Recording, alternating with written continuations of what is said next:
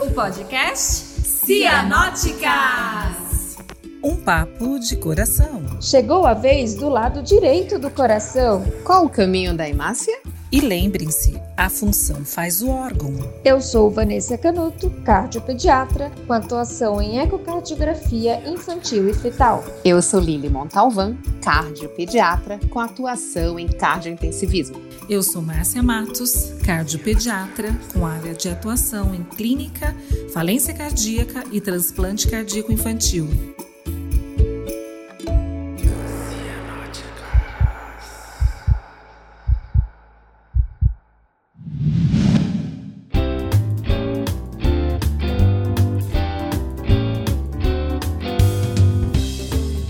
Oi, gente! Oi, que saudade! Oi, pessoal!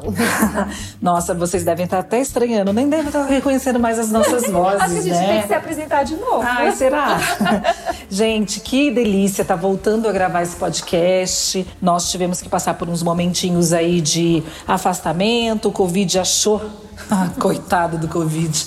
Achou que podia nos barrar, mas não. Estamos de volta depois de algum tempo, mas com o mesmo ânimo, com a mesma disposição. E aqui prontas para conversar um pouco com vocês. E hoje de uma maneira bem diferente, né, Vanessa? Então, hoje o Cianóticas tem uma novidade para vocês. Uma de nós não será cianótica hoje. Ela é a nossa convidada, que é a queridíssima Lili Montalvan. Gente, obrigada. Me dá dois minutos que eu vou chorar ali Não um pouquinho vai, e eu volto pra continuar. eu tô emocionada pelas imagina, a minhas pessoa amigas, tá insegura.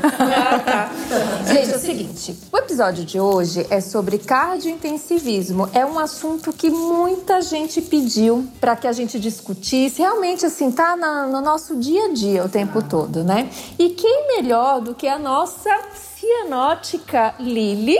Para falar com a gente sobre isso. Então, o episódio, esse episódio vai ter um formato um pouco diferente. Lili é a nossa convidada, hoje ela não é cianótica. E aí, temos outra convidada, que é a doutora Isabela Barreto. A Isabela, ela é residente do segundo ano de cardiologia pediátrica lá do Dante. E hoje ela será cianótica por um dia. Bem-vinda, Isabela. Obrigada. Bem-vinda, Isa. Obrigada. Queria agradecer o convite. É realmente uma honra estar aqui hoje. E eu vou aproveitar para me soltar. Eu vou perguntar tudo que eu sempre tive vergonha de perguntar lá na hora, a hora que chegava o pessoal no POI, equipe de anestesia e cirurgião. Agora eu vou me soltar. Eu vou perguntar Aqui, é- tudo. aqui que você pode ficar vontade. Aqui a gente Ai, tá bom. literalmente numa mesa, conversando. Ó, fica à vontade. É, como a gente sempre fala, né? A gente grava o podcast que é pra gente poder fazer as perguntas que a gente tem vergonha. E a gente sempre aproveita e aprende, viu? Porque, ó, é- o que a gente já pegou de convidados e que acrescentou na nossa vida, A gente sempre aprende, né? Às vezes a gente acha que é uma pergunta boba, tola, mas sempre tem um, um aprendizado nisso. Eu só queria complementar que a Isabela está aqui representando uma classe operária denominada residentes, né? Então, os nossos residentes, a gente está falando os nossos, porque é o que a gente tem contato todo dia, né, Van? Lá no Dante, a Lili lá no HCOR, no Sabará também. Sintam-se representados e agora é a oportunidade aí da gente falar um pouquinho direcionado para vocês. Sabe aquela figurinha? O residente também é o amor de alguém? Isa, olha a sua responsabilidade. E assim, não vai ser menos pra gente, porque assim, a gente, qual é o objetivo disso aqui? Quando a gente bolou o podcast, era de poder ser um momento de da gente se encontrar, antes de mais nada, né? Esse é o primeiro, o primeiro objetivo, mas que pudesse ajudar os residentes, aquelas pessoas que estão longe, que têm dúvidas, que têm às vezes vergonha mesmo de perguntar. Então, fica aqui à vontade, eu espero poder responder né? E corresponder à expectativa dessas minhas lindas amigas, na Não, verdade, com né? certeza Você tá falando muito como cianótica. Ainda não a convidada. Não é texto de convidado isso daí. É, é porque aqui a gente não, não- aqui não é nada para abrir o folhoso, viu? Abre o folhoso lá fora, que vai ser a, a nossa parte da prática e poder ajudar vocês no, na rotina mesmo, no, no diário, né? No contato no, no pós-operatório imediato, qualquer outro momento que você possa se sentir à vontade para perguntar. Não, tá bom. Posso, posso começar a sabatina? Manda. Então tá. Então eu vou, vou aproveitar que tá começando ainda o podcast e eu vou lá pro comecinho da vida, com os RMs. Chegou um bebê com uma DTGA, veio transferido de outro serviço. E aí falaram que ele tava lá com o Prostin, só com o Prostin, que ele tinha um canal enorme, então tava ótimo, tava tudo bem. E aí eu queria saber, assim, a gente tem alguma droga de escolha? A gente vai sempre pensar, não, entra com X droga, entra com tal droga, a gente vai primeiro avaliar clinicamente o bebê, vai ver se desliga o Prostin, não desliga o Prostin, o que, que a gente faz? Na realidade, né, essa é uma boa pergunta, né? Isso causa até mesmo um pouco de discussão, o liga e desliga prostin, né? O prostin vai ser, nossa, é uma medicação que realmente traz diferença no tratamento de várias cardiopatias. Na transposição em, em especial que você está perguntando, né? Eu acho que muito mais do que o canal arterial tá grande, pérvio, é você garantir uma mistura de fluxo adequado para essa criança, um fluxo pulmonar efetivo. E o melhor lugar para a gente ter isso, né, o vivo falando para os residentes, é no plano atrial. Então, muito mais do que o canal, Isa, quando você está preocupado, ah, o prostin está em que dose? Vou aumentar a dose porque ele está cianótico. Cara, qual é o tamanho dessa CIA? Entendeu? Essa CIA é boa o suficiente? Porque se essa CIA ela permitir essa mistura de fluxo naquele plano atrial, que é o nosso lago, né? Eu costumo dizer, o, o plano atrial é como se fosse um lago. Ele é tranquilo. Você tem uma mistura muito mais adequada de sangue, né? Não adianta você ter um canal de 10 milímetros e uma CIA de 2 milímetros que essa criança não vai saturar. Você pode deixar com prostinho o que for, enquanto você não abrir esse septo, ele não vai ser o definidor para essa criança ficar bem. Então, acho que o mais importante, chegou criança com transposição, avalia o septo interatrial, para ver se ele não precisa ser ampliado. E aí sim, depois de estar ampliado, a gente pode sim proceder para desligar o prostin. Isso causa um pouco de desconforto em alguns serviços, tá bom? Muitos, né? Na realidade, assim, a gente trabalha numa maternidade, né, que tentei vá por várias vezes desligar o prostin. E a gente tem trabalhos recentes que saíram que não se consegue desligar o prostin porque a criança insatura. Como é que pode insaturar uma criança que está com um canal de 4, desliga o prostin e a criança começa a saturar 60? Às vezes até mesmo por conta da sua ação como no trabalho da, do, da persistência do padrão fetal, ele ajuda. E ele faz rebote depois se você desliga de imediato. A priori, se você vai ler lá no livro, você pode desligar o prostin, né? Você tem amplio na teoria, né? A CIA está garantindo tua mistura. Mas na hora da prática, gente, eu não consigo desligar. Ele insatura, chega a saturações realmente mais baixas, às vezes 65%. Eu até toleraria 75%, mas muitas vezes eu vejo mais baixas do que isso. E às vezes você precisa ligar uma dose baixa, subdose, inclusive isso abaixo te perguntar. da dose sempre fica habitual. essa dúvida, né? Será que ainda tem essa questão da gente dar a menor dose para ter menos efeitos colaterais? A dose que eu tenho o efeito que eu quero na criança e, consequentemente, menos efeitos colaterais? Você vai por esse lado ainda? Sim, se você tiver um, um canal pérvio, você, a gente controla, claro, com ecocardiograma também, né? Que muitas vezes Vanessa deve ser chamada para isso, né?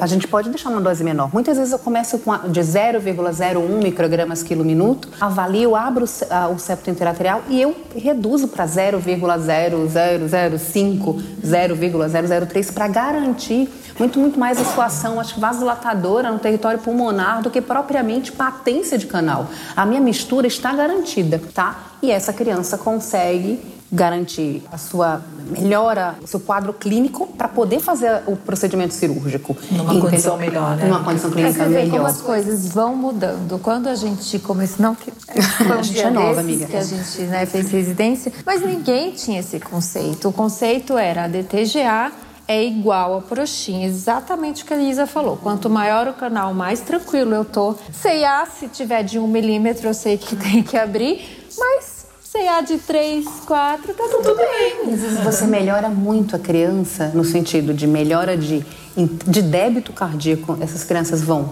com melhor fluxo esplânico. Então elas vão para um pós-operatório, para uma cirurgia e tem um pós-operatório melhor, entendeu? Então assim, o canal grande, esse prostin grande, você deixar esse canal enorme, é ao contrário, é deletério, porque você vai aumentar mais o retorno para essa circulação pulmonar, retorno no átrio esquerdo. Se você não abre a CIA, esse átrio esquerdo fica lá bojudo, né, te atrapalhando. Então, na realidade, eu acho que a gente tem que tirar esse conceito. Vamos garantir uma CIA ampla, adequada, que permita uma mistura de fluxo e um canal menor tá? Para a gente poder garantir esse ventrículo esquerdo preparado com um volume que é aumentado pelo retorno do canal arterial, entendeu? Então, eu acho que eu ficaria a mensagem, Isa, vê se essa CIA tá boa, muito mais do que o Prostim, você aí aumentando, tá? Lembra da CIA e também não esquecer de HP que é aí que tem realmente um prognóstico bem mais reservado. Transposição com hipertensão pulmonar, a mortalidade ela é mais alta. Mas nunca esqueça que ela pode vir também como uma complicação. Essa, o conceito da CA adequada é, é, é complicado. É, é, a gente joga muito nas costas do ecocardiografista e que não deveria, viu, Van? Porque muitas vezes a CIA ela não te dá um valor no ecocardiograma que a gente considera restritivo, mas a clínica é. Gente, essa frase é clássica. A clínica é soberana. Não é o eco que você não pode jogar responsabilidade no eco para dizer se CIA é restritivo ou não, né? E até porque existe um conceito de gradiente pela CIA. E a gente tem que pensar que a fisiologia é diferente. A gente não está falando de uma hipoplasia do coração esquerdo. Então, são circulações em paralelo que não necessariamente vai ter um gradiente muito alto por aquela CIA e não é por isso que ela não é restritiva. Então, é muito mais o, o tamanho mesmo, avaliar isso e juntar com a clínica. Mas desde que esses novos conceitos foram implementados, assim, a gente, agora a gente sabe que a primeira preocupação é a CIA muito antes do, do Prostim, né? Eu vejo aulas que falam isso também. Eu preferiria mil vezes abrir essa CIA do que começar com o Prostim. Eu acho que isso levou muito é, o que você pode ter visto, né, que a gente comentava até anteriormente, de como poderia ter tanta essa criança chegar com tanta droga, porque ligava o Prostim doses cada vez mais altas, saturações que não subiam, o seu efeito vasodilatador, a criança hipotensa, ai, liga a droga. E aí você começa num ciclo vicioso, entendeu? Sendo que realmente a fisiopatologia é o quê? É apenas garantir um fluxo pulmonar efetivo para essa criança, que é uma mistura. Lili, então não pode deixar a dopa do butanol e prostim? Não, amiga. Se você conseguir garantir um débito cardíaco adequado. Não. Ó, uma transposição bem conduzida com uma oferta hídrica é adequada para esse Não, RN. restrição hídrica, cardiopata é que tem. Pelo amor de Deus. Eu ia falar, doutora. Mas a gente está brincando, mas a gente já viu, né? Todas nós aqui já passamos Já. por situações do dessa. UTNO de e- criança É. usando muitas drogas. perfeito, perfeito. Muito legal. Mas é, falando, puxando o- a alça aí da, da oferta hídrica, é uma grande dúvida que a gente tem, né? Que a oferta hídrica na, na criança cardiopata é sempre assim, não, bebê que tem problema no coração não pode receber volume, pelo amor de Deus. E aí a gente vê muito, no, principalmente no POI, o paciente chega na, na sala, no- na UTI, e começa volume, volume, volume, volume. E aí, doutora, não vou estragar essa cirurgia toda aí? Vai. Vai. Como é que a gente faz? Vai. Vai estragar. Acho que a oferta hídrica ela é, é um assunto desafiador. Eu acho que não existe. Cada serviço tem uma forma da gente repor isso. O que, que eu posso tentar resumir para você, para você levar para a tua vida e tentar nortear o nosso tratamento de qualquer pós-operatório, seja numa RN, numa criança maior. A gente tem que repor perdas dessas crianças, tá? É o que ela vai perder em diurese, que muitas vezes eles vêm com uma poliúria secundária SEC, né, que ele teve. As perdas dos drenos que você tem e a oferta que a gente tem que oferecer um mínimo para essa criança, tá? Uma criança, ela deve receber em torno dos seus 3 a 4 ml por quilo hora, uma criança até de 10 quilos mais ou menos. E quando fala 3 a 4 ml quilo hora, traduzindo seria o quê? Uma oferta de 75% que a gente dá para essa criança. Só que não em forma de expansões volêmicas. Eu acho que isso que é o mais importante, porque você fez uma observação muito perspicaz, que muita gente às vezes não tem. Eu posso dar isso no coração que acabou de ser consertado, um coração que foi lá, às vezes que- faz ventriculotomia, tem fecha uma CV que é um PET que você tem que é, que vai bater entre aspas, né? Que vai fazer o seu trabalho de, de septo e você vai lá e pá, volume, uma sobrecarga de volume, uma sobrecarga de volume. Não, muito mais coerente é você deixar esta oferta de forma homogênea, garantindo as perdas que ela vai ter, né? E a oferta que ela tem que receber mesmo dessa criança, que é em torno dos seus 75, às vezes até 100 ml por quilo para essa criança. E evitar as expansões. A gente tem que lembrar, veio de SEC. A gente tem alteração da permeabilidade capilar. Essas crianças vão ter extravasamento. Esse líquido vai ficar no terceiro espaço. E se você vem e restringe isso, você está deixando esse vaso que está bobo, vasoplégico, seco. Como é que você perfunde o teu organismo, perfunde o teu rim, que tem que ser meu amigo. Não vai ser com expansão que você vai conseguir segurar essa volemia, ele vai extravasar naturalmente. Ele foi para uma hipotermia, tá, tá licado, né? Tem esse leak capilar, tá tudo para fora e você restringe. E aí, na hora que você faz uma oferta restrita, você depois tem que expandir essa criança. Não faz sentido.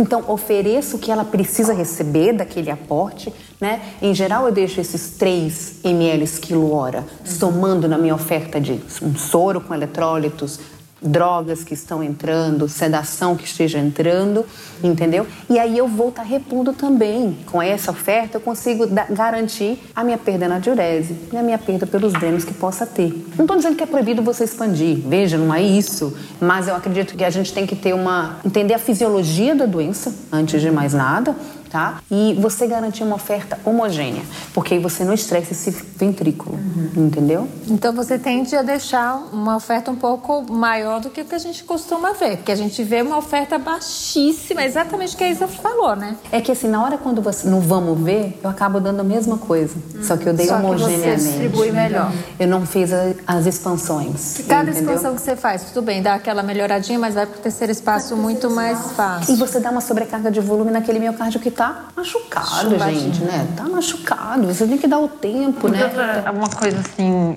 você acha que faria diferença quando eu faço, por exemplo, só com soro fisiológico ou se eu uso, por exemplo, meio a meio de soro abominado, meio de albumina, meio Você tá de querendo me deixar na saia justa, hein? então tá bom. É a pergunta que não quer calar. A pergunta que não quer calar. Isa, isso é, é, Vou te dizer, né? Tem a parte teórica. Eu posso te dizer vários artigos que falam assim, não faz diferença nenhuma. Não, depois quando faz todas as correções estatísticas, não altera tempo de ventilação, não altera tempo de internação, mortalidade. Mas na hora do vamos ver no pós-operatório, você sente a diferença de um coloide, hum. entendeu? Mas aí ao mesmo tempo que eu te falo, porque ele, por que, que ele está assim? Porque ele tem uma permeabilidade alterada. Então, mas isso vai acontecer se você não está dando uma oferta adequada. Entendeu? Então acho que a gente parte pro antes, é isso que eu tô querendo te dizer. Para que, que você precisa fazer expansão? Né? Então, é, porque os trabalhos mostram isso mesmo, né? Não, não tem diferença de você fazer com albumina 5% ou, né? Eu só faço uma ressalva para você, que hoje nós temos soluções melhores do que o soro fisiológico, soluções isotônicas né, que, que mais bem toleradas e com uma melhor resposta, como por exemplo o plasma light, uhum. né? Então que hoje é uma opção que quando eu preciso fazer uma expansão eu opto por ela. Eu queria puxar o assunto do neonato para a gente introduzir uma das nossas primeiras participações, que é a doutora Andressa Mussi, muito conhecida né, na cardiologia pediátrica. A doutora Andressa foi a diretora, né, a presidente do Departamento de Cardiologia Pediátrica e Cardiopatia Congênita da Sociedade Brasileira de Cardiologia. Então, ela tem uma experiência muito interessante em pós-operatório, não só em pós-operatório, mas na condução de cardiopatia congênita no neonato. A partir do momento que ela foi para o Espírito Santo, ela teve que lidar com esse mundo e daí ela tem uma experiência muito interessante nesta área. Então, doutora Andressa, muito obrigada pela sua participação. Vamos ouvi-la. É hora da análise do QRS. Quem realmente sabe? Olá, pessoal.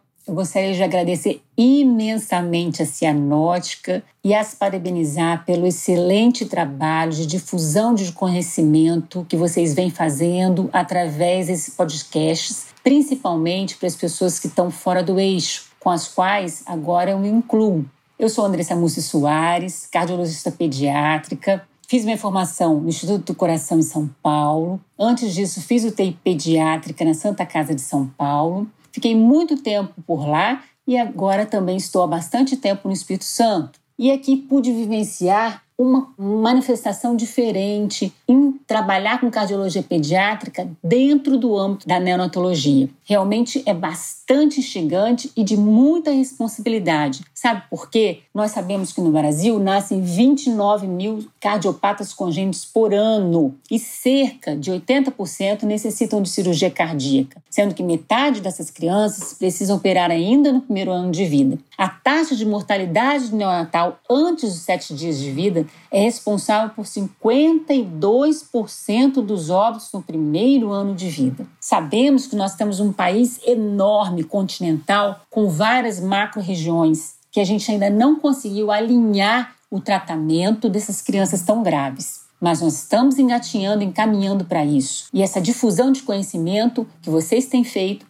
é muito significante para essa melhora. Vamos falar então um pouquinho das características específicas do recém-nascido. Nós sabemos que eles têm órgãos imaturos, eles têm uma, algumas dificuldades de fazer a circulação transicional do feto para o recém-nascido, e com isso, tendo ainda mais cardiopatia congênita, pode levar a lesões em órgãos-alvos, complicando mais o panorama dessa criança. Eles também têm pouca reserva de gordura e carboidratos, com alta taxa metabólica e consumo de O2, levando a hipoxemia precoce. Tem maturidade hepática, renal, redução da síntese proteica e da filtração glomerular, o que leva a uma alteração no metabolismo das drogas que é bastante significativo e bastante instigante. Então, o manuseio das drogas nessa criança é muito peculiar. Muitas vezes, se a gente já tiver o diagnóstico pré-natal da cardiopatia, a gente consegue estabilizar essas crianças com prostaglandina e não precisamos nem usar drogas vasoativas. Mas isso, infelizmente, no nosso Brasil afora, ainda é uma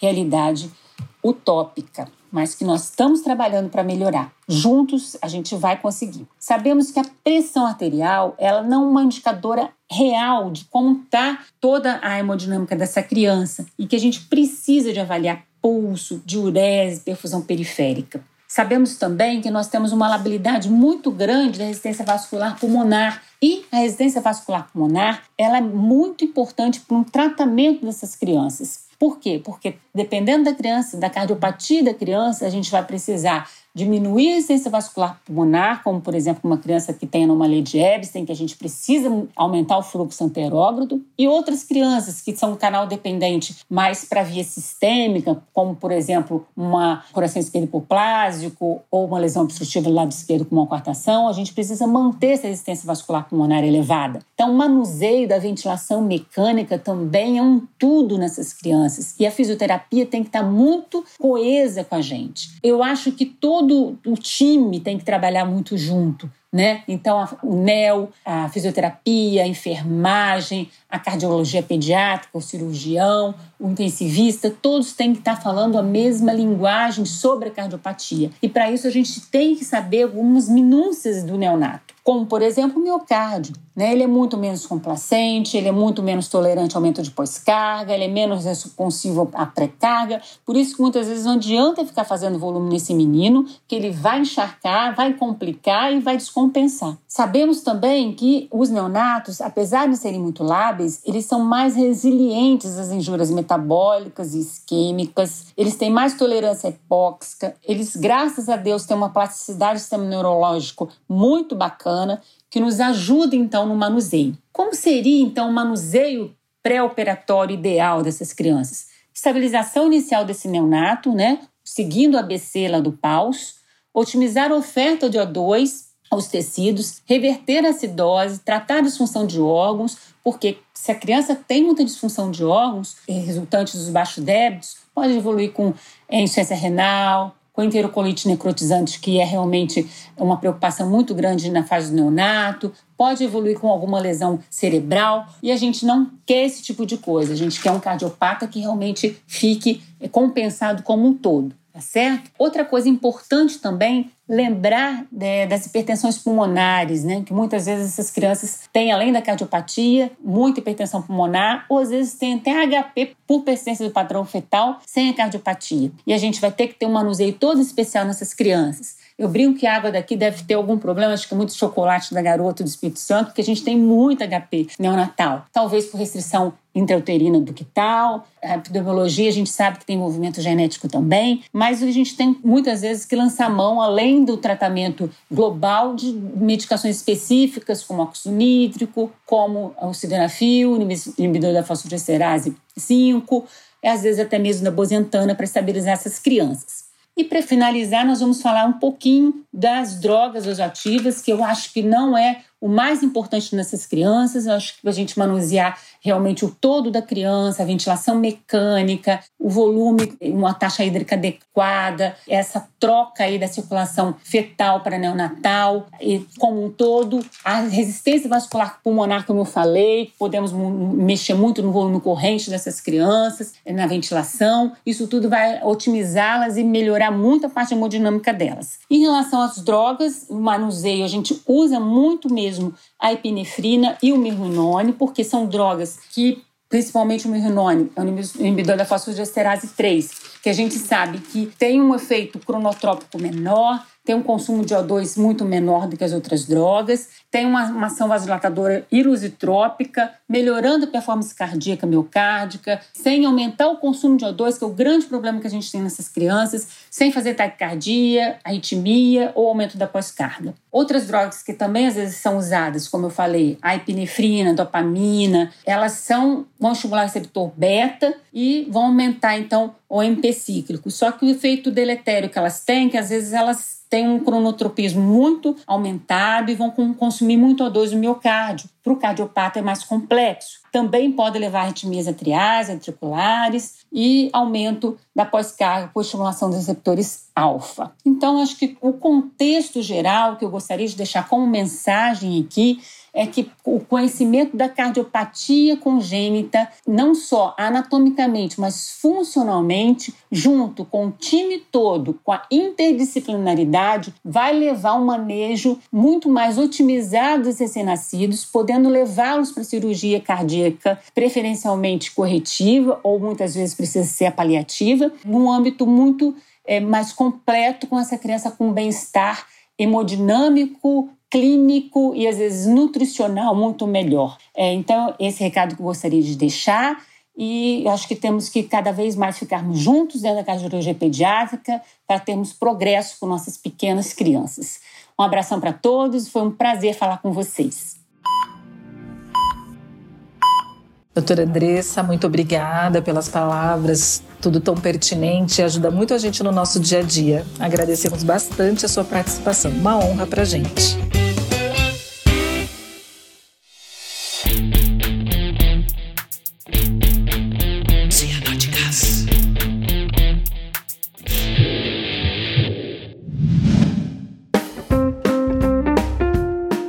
Vamos continuando, né, Isa? Vamos seguindo. Vai que a Lili tá animada. Nossa, animada. Tô adorando essa posição aqui do, de ser entrevistada, convidada. Legal.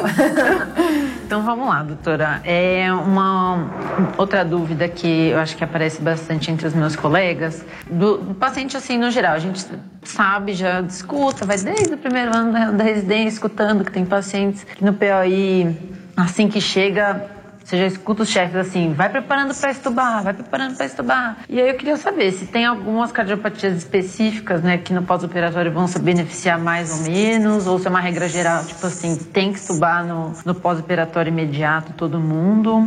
Como é que funciona isso? Primeiro, acho que são regras que a gente deve se nortear. A gente tem que estubar com segurança. Se essa criança não está comum drogas em doses altas, não tem arritmia, o sangramento está controlado, cara, exames bons a gente tem que tocar mesmo para poder estubar, né? Quanto maior tempo de ventilação, a gente tem maior tempo de internação e isso impacta realmente na morbidade desse paciente. Mas sim, tem cardiopatias que a gente tem que pensar com isso já até você um pouco mais ousada. Do centro cirúrgico, entendeu? Eu tenho a sorte e o privilégio de trabalhar com anestesistas que fazem diferença. Porque o pós-operatório a gente fala, mas o pós-operatório ele começa lá, no intra. Exato. Né? Quando eu tenho uma perfusão bem feita, né? É, com as suas correções dos distúrbios lá em tempo real. E um anestesista que já, opa, é um falou? É uma patologia de obstrução ao ventrículo direito, né? Vamos né, ser assim. Ele já deixa uma anestesia mais para que ela tenha o seu efeito breve, para que eu possa estubar logo de imediato ou até mesmo em sala. Então, um dos meus grandes parceiros é o anestesista e eu tenho realmente a sorte e o privilégio de trabalhar com bons anestesistas, porque eu recebo pacientes estubados. Justamente a gente trabalha, a gente estuda os casos antes e nós trazemos eles já estubados. Olha, essa criança é para trazer estubada entendeu? E ela já vem estubada e impressionante como isso já melhora a dinâmica, porque são aqueles em que a gente tem que minimizar a pós-carga desse ventrículo direito. Uhum. Eu diria as, as, obstrutivas mesmo desse VD, porque vai facilitar o meu trabalho, né? Então, assim, você imagina, são crianças que se estiverem entubadas, tem uma pós-carga aumentada, o ventrículo direito geralmente é hipertrófico, você tem que fazer correções volêmicas. Aí eu deixo, nesses ventrículos direitos mais, mais duros, poucos complacentes, eu deixo às vezes até 4 ml por quilo, entendeu? Para um pouco mais de volume para esse ventrículo mais hipertrófico mesmo. Então, você imagina dando essa oferta oferta num ventrículo que tem uma pós-carga por conta de um, de um, um, ventilador, né? Então, ele você favorece a congestão, uma IC direita, né? Então, gente, vamos aliviar o trabalho. Como é que eu tenho que fazer? Estuba. Traz ele estubado se for o caso. A gente já tem uma melhora dessa, da hemodinâmica dessa criança. Nas patologias do ventrículo esquerdo, eu faço uma ressalva. Eu teria que ver, né, como é que está se comportando esse ventrículo esquerdo, né? Ele está com essa fusão preservada, eu tenho uma gasometria arterial e uma gasometria venosa boa, o lactato tá bom, né? Então, eu tenho uma função que saiu do centro cirúrgico boa, a gente tem que tocar. Quanto mais eh, eu sou uma adepta da retirada mais precoce dos dispositivos em todos. E a ventilação é algo que a gente tem que correr atrás, entendeu? É, pneumonia associada à ventilação, né? Tempo realmente de internação, então a gente tem que correr atrás disso sim, Isa com a segurança, né? Uhum, entendi. E puxando, aproveitando agora o papo da ventilação, um paciente que, por exemplo, não tinha condição de estubar ou foi uma cirurgia muito é, muito grande, muito tempo de sexo, um paciente que chegou é, muito grave na UTI, é, tem alguma estratégia de manejo ventilatório que eu posso fazer nesse paciente que não se beneficia da ventilação, né? Que a ventilação está sendo, entre aspas, ruim para ele, mas que eu não posso estubar. O que, que eu posso fazer para ver se eu consigo melhorar a hemodinâmica dele. Vamos, a gente pode falar em patologias específicas, você está falando, assim? Tipo, não falou, por exemplo, é. eu não consegui estubar, não falou. Não falou. Né? Então, assim, a gente primeiro vamos tentar diminuir essa pressão, os parâmetros ventilatórios que aumentem a pressão intratorácica. Então, eu vou evitar PEPs elevadas uhum. num ventrículo desse, entendeu? Vou garantir, por exemplo, nessa criança não falou, vamos dizer, olha, não falou que está muito ruim, viu, gente? Já no intraoperatório deu trabalho, o eco já mostrou que assim, ah, ele saiu um pouquinho mais baleado, né? A ceia tá boa, porque uhum. são coisas assim, são lesões, detalhes anatômicos que fazem diferença no meu pós-operatório. Porque não adianta nada eu correndo atrás, tentar estubar um ventrículo, um, um falou, estubar o mais precoce, mas eu não tenho CIA para poder servir de uma válvula de escape uhum. para esse meu ventrículo que tem uma disfunção diastólica, entendeu? Então acho que a gente parte daí. Tem uma CIA adequada? Então tá bom, tá permitindo uma mistura, não usa grandes pressões, entendeu? Para a gente poder fazer e tentar o mais. Eu deixo o modo ventilatório muito confortável para o que você está acostumada. Eu tenho um costume de trabalhar com PRVC, mas tem outros serviços que trabalham com pressão controlada, né? Então, eu acho que é o que você se sente à vontade e confortável. Não tem um método que vai ser melhor ou pior. Eu acho que é o que você realmente está mais confortável, né? Sempre com o foco da gente tentar realmente deixar essa criança confortável na ventilação, mas que sempre com a mente que eu vou estubar. Eu tenho que estudar. Não se acomode em mantê-lo entubado. Manter entubado é fácil. Entendeu? Exatamente, eu acho que é por isso que desde o centro cirúrgico né, é muito mais confortável você manter o paciente entubado, né? E eu acho que essa, essa dica que você deu, esse take home message, é de que tem que lutar para que você consiga esse objetivo, a menos que seja um caso, como a Isa falou, né? A criança já chegou muito grave, você não vai se dedicar a estubar no Não é o caso. E eu né? acho que aqui entra também essa, as considerações com a patologia univentricular, né, Lili? Porque a gente, a gente sempre essa preocupação, como vou ventilar, como é que esse paciente vai se portar aí diante de, dessa ventilação. É legal essas, às vezes, quebras de paradigmas dentro da medicina, né? Porque as coisas vão mudando, a gente vai sentindo isso. É, nos unes mesmo, no Glen, a gente, isso já é mandatório, né? Glen eu já gostaria que chegasse sempre estubado. Mas se não chega, é isso. Uma PEP fisiológica, porque também eu não sou favorável da PEP zero, não existe, né? Por favor. PEP zero não, porque não é fisiológico, né? E aí você atelectasia tudo, eu tenho que dar PEP para isso. Mas não precisam ser de PEPs grandes, né? PEP, PEP de um. Não, já vi PEP até zero, amiga, mas não, tudo bem. Não é um mas uma PEP de 4, 5 é suportável para a gente poder manter, sempre com foco de querer realmente estubar. E no Glen, aquilo que a gente, aquele beabá que a gente sempre fica falando com vocês, cabeceira elevada, né? Tentar realmente tirar o mais breve. Mas tem até trabalhos, passando por o Fontan, que mostram se, que vale às vezes mais a pena, mesmo diante às vezes até de uma, não de uma instabilidade, digo instabilidade de precisar de muita droga e tudo, mas cabe aquele paciente que ainda não está zero bala, entendeu? Ainda precisa de um pouquinho de droga, mas é muito mais benéfico estubar do que manter ele entubado. É porque isso é contra a fisiologia, né? Então a gente tem que ajudar esse ventrículo. Se eu pudesse dizer qual é a regra geral para a gente poder fazer um pós-operatório, é ajudar o trabalho ventricular. Então eu vou vasodilatar, vou diminuir a pós-carga de, deles, tanto do VD, do meu ventrículo sistêmico, do ventrículo esquerdo, do ventrículo direito, que seja.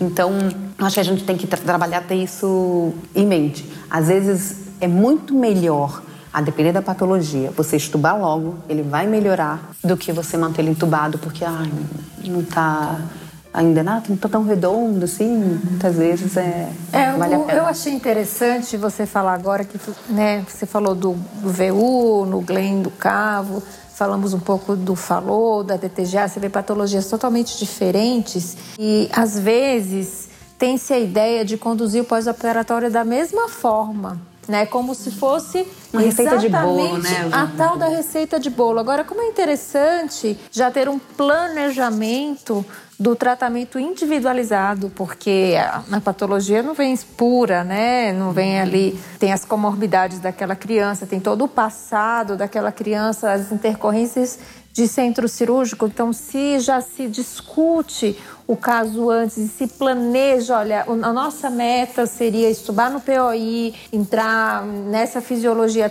talvez a droga tal tenha mais efeito. E claro que você vai reavaliar a todo momento, né? Mas esse planejamento é fundamental. Isso faz diferença, realmente. Porque protocolos existem e devem existir porque eles uniformizam condutas, mas eles não devem engessar. Protocolos eu acredito assim. Isa, vamos lá. A gente sabe mais ou menos quanto vai dar de oferta hídrica, o antibiótico profilático que você vai usar, a sedação e analgesia que essa criança precisa, né? A gente vai deixar esses pacientes confortáveis, né? Então é uma coisa que eu gosto sempre de, de reforçar quando é que eu vou entrar com o diurético. Essas coisas, vamos dizer, são meio que ponto pacífico, né? Agora, essas nuances, né, de, de cada patologia, a gente discute previamente e a gente já vai com a ideia mais montada. Claro, pode ter alguma coisa de percurso que a gente precise contornar, mas se a gente souber a patologia prévia e traçar estratégia, as coisas saem muito mais tranquilas, né? Menos conturbadas. Oh, Lili, deixa eu aproveitar e te perguntar uma coisa. Você tem alguma estratégia, assim, você prefere algum tipo de sedativo nessas crianças que você precisa manter ventilada? Tem algum tipo de sedativo que você acha mais interessante para ser usado ou que deva ser evitado? Como é que você Eu gosto age? muito do, do Precedex, né? Eu acho que é nossa maior sacada e muitos dos nossos os anestesistas já trazem com o Precedex, porque ele permite logo justamente o que a intubação precoce. Então, acho que o Precedex é, uma, é de grande ajuda. Além do mais, ele também controla a frequência cardíaca, ele consegue deixar uma frequência cardíaca mais adequada, diminuindo o consumo desse meu miocárdio. Então, para mim, é minha escolha. Então, e se eu precisar de alguma coisa, como analgesia melhor, a gente pode associar uma morfina ou um fentanil, tá? Se eu não tenho, assim, olha, chegou, vamos ver como é que tem, é isso que eu te falei, não tá precisando de droga alta, não tá sangrando, não tem nada, até a gente saber, ah, botar uma morfina e aí a gente toca realmente depois para estudar, mas o Precedex, assim, para mim é o é de escolha. escolha né? Se algum serviço possa não ter, né, eu acho que a gente pode deixar realmente um, uma ketamina com uma morfina, sempre com uma analgesia também, eu associo sempre a dipirona, mesmo para os RNs, tá? Uma dipirona sistemática e, em alguns casos, um anti-inflamatório como o cetorolaco. Porque é uma coisa que a gente tem que falar, gente, essas crianças precisam estar confortáveis. Elas estão super invadidas e muitas vezes é dor. Então você fica hipertensa, taquicárdica e você está lá querendo ligar o nitroprusiato e quando é dor, entendeu? Então é, é de praxe. E, e outra coisa, gente, é, a dipirona também serve para você controlar hipertermia que essas crianças fazem, né? A hipertermia leva ao aumento da frequência cardíaca. Isso também é como um cuidado neurológico para as crianças que são submetidas à cirurgia cardíaca. Então, vamos controlar a frequência cardíaca, temperatura, o controle de dor. Eu, a gente nunca deve negligenciar. A gente muitas vezes, né? Porque as crianças estão lá sedadas, mas elas, você está controlando a dor dela? Então, muitas vezes você até diminui a quantidade de sedativo se você deixar ela bem analgesiada. Entendeu? E principalmente no mundo neonatal. O neo, às vezes, ele realmente não considera. Exato. Muito. Então, é. porque o neonato não expressa a dor, né? Como é claro que cada vez mais se fala da dor no, no neonato, mas é muito. E, e são as piores cirurgias, são as cirurgias Justamente, mais invasivas. Que muitas vezes vem com tórax aberto, né? Com catéter de diálise, né? Drenos. Então, é uma preocupação. Não esqueça, gente. Acho que a gente não deve negligenciar a dor. Uhum. E você usa escala de dor? A gente pode usar as escalas de, de dor, a gente pode usar, sim, o, do, é, o Comfort. É, na, na, UTI, a gente pode usar das escalas mesmo de sedação, a do RAS e o Hansen. Na NEL, a gente tem o NIPT. Então, você tem instrumental, você tem material para isso, para você poder avaliar, entendeu? Então, fica a dica. Aproveitando que você falou essa questão do catéter de diálise, né, Nini, que é uma conduta extremamente importante, a gente queria aproveitar e apresentar então o nosso segundo áudio, que é justamente sobre isso, e ele foi nos enviado pela doutora Juliana Pacheco. Ela é médica cardiologista pediátrica, intensivista lá da UTI neonatal da Beneficência Portuguesa. A Ju, ela é também do Team Core, né, junto com o Wagner e a Gabi. Então, para a gente é uma honra estar tá recebendo o áudio da Ju. Vamos ver o que ela tem para falar para a gente. É hora da análise do QRS. Quem realmente sabe.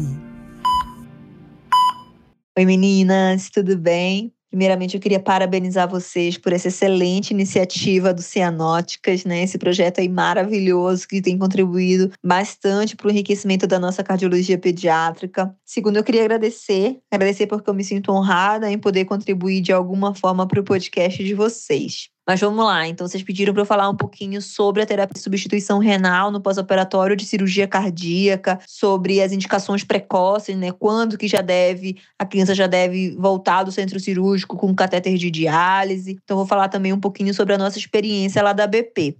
Acho que para começar, vale a pena a gente lembrar que a insuficiência renal aguda é uma complicação extremamente frequente no pós-operatório de cirurgia cardíaca, principalmente aquelas cirurgias que envolvem né, circulação extracorpórea, né, com SEC. Já tem uma taxa que varia muito na literatura, vai de 33% até 64%, mas é uma quantidade expressiva, então, de crianças evoluindo com insuficiência renal. E essa insuficiência renal, ela vai resultar não só numa desregulação do balanço hídrico, mas também eletrolítico, ácido ácido básico, de produtos nitrogenados, né? A gente já sabe que essa sobrecarga hídrica ela está associada a efeitos adversos deletérios. Quando a gente tem uma sobrecarga hídrica acima de 1 a 15%, a literatura já mostrou que a gente tem um, um pior prognóstico, né? E não só relacionado ao aumento da mortalidade, mas também ao aumento da morbidade. Então, são crianças que vão acabar ficando mais tempo em ventilação mecânica, que vão precisar também de suporte inotrópico por um tempo mais prolongado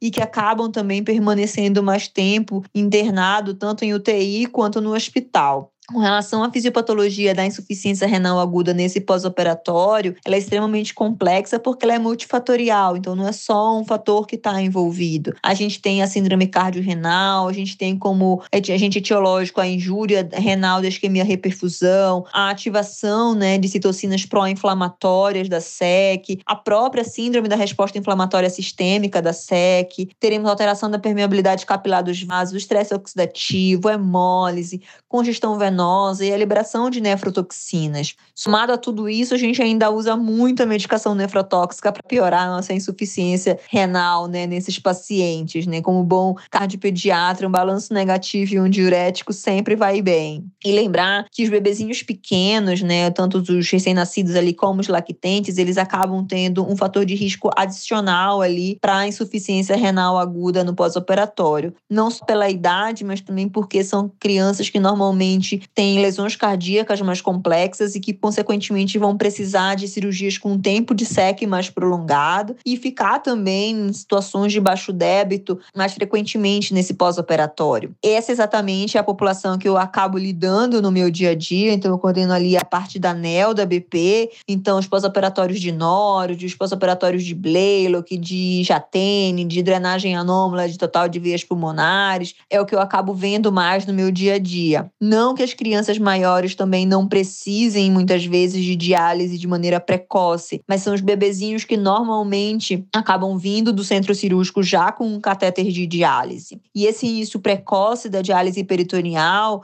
ele costuma sim ter bastante vantagens, né? Principalmente com relação à redução dessa toda essa morbidade aí que a gente falou. Além disso, quando a gente compara com, com os outros tipos de terapia dialítica, são, é um método que acaba que não precisa de um equipamento muito né, sofisticado, digamos assim, e que também não precisa de muito treinamento. Então, ele é mais tecnicamente mais viável. Além de ser também mais tolerável nos casos de situação de, de instabilidade hemodinâmica. Né? Então, quando a gente tem um paciente que está hipotenso, para a gente começar uma terapia hemodialítica, né, uma prisma, acaba sendo muito muito mais complicado. E a, a, o cateter peritoneal, de diálise peritoneal, ele acaba que é mais eficaz nesse sentido. A gente também acaba não precisando de, de um acesso venoso central e nem de anticoagulação, né? E então ele acaba sendo o método principal, o método ali de escolha nessas crianças aí abaixo de um ano de vida. A gente tem alguns resultados que não são muito uniformes nos nossos trials,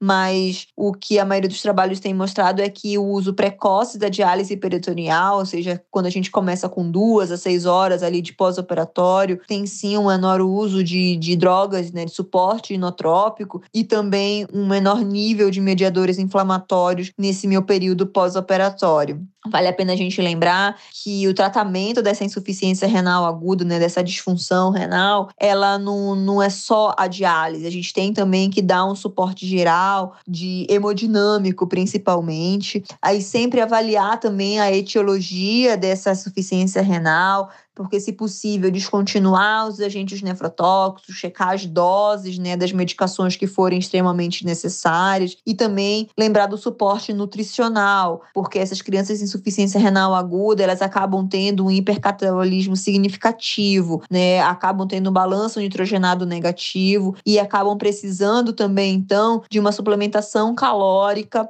normalmente ali uns 20 a 30% acima da linha de base. Então, lá na BP, todos os nossos bebezinhos que são, que têm hipoplasia do coração esquerdo, eles já chegam sim do centro cirúrgico com o seu catéter de diálise. Uma coisa que vale a pena falar, eu acho, é que lá a gente usa o catéter de Blake ao invés do catéter de Tenkoff. Isso, inclusive, é alvo né, de, de discussões com o pessoal da Nefro. Eles não conseguem se acostumar, mas a gente tem uma experiência prática já a longo prazo e bons resultados né, de uso do catéter de Blake, o método ali de, de difusão, ele acaba sendo por capilaridade, então a gente consegue negativar mais rápido esses nossos banhos, então a gente acaba tendo uma preferência por, por passar esse catéter de Blake. Então todos os nossos hipoplasias, elas acabam já chegando do centro cirúrgico com esse catéter. E a gente já começa a diálise peritoneal no pós-operatório imediato. Os outros pós-operatórios, né, das outras cirurgias, a gente já acaba individualizando caso a caso. Então depende muito se a criança tem algum fator de risco no pré-operatório, tipo um rim único, ou uma doença renal policística, ou então se tem alguma, se teve alguma intercorrência também no intraoperatório. Então o cirurgião já coloca pra gente antes de descer o paciente para UTI.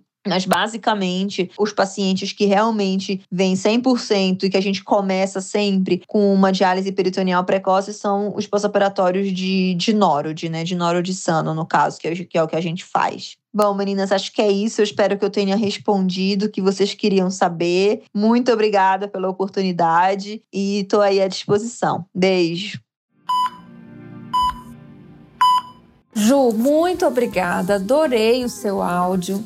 Que interessante os comentários que você fez, assim, como diminui a morbidade se começar a diálise peritoneal precoce. Quando você falou precoce, eu não imaginava que era quatro horas, duas horas depois do operatório. Para mim, precoce, sei lá, 24. Enfim, muito obrigada. Achei que esclareceu bastante. E agora eu não entendi, eu é, não sei se eu estou desatualizada, gente, sou do Eco, só para dar uma lembrada.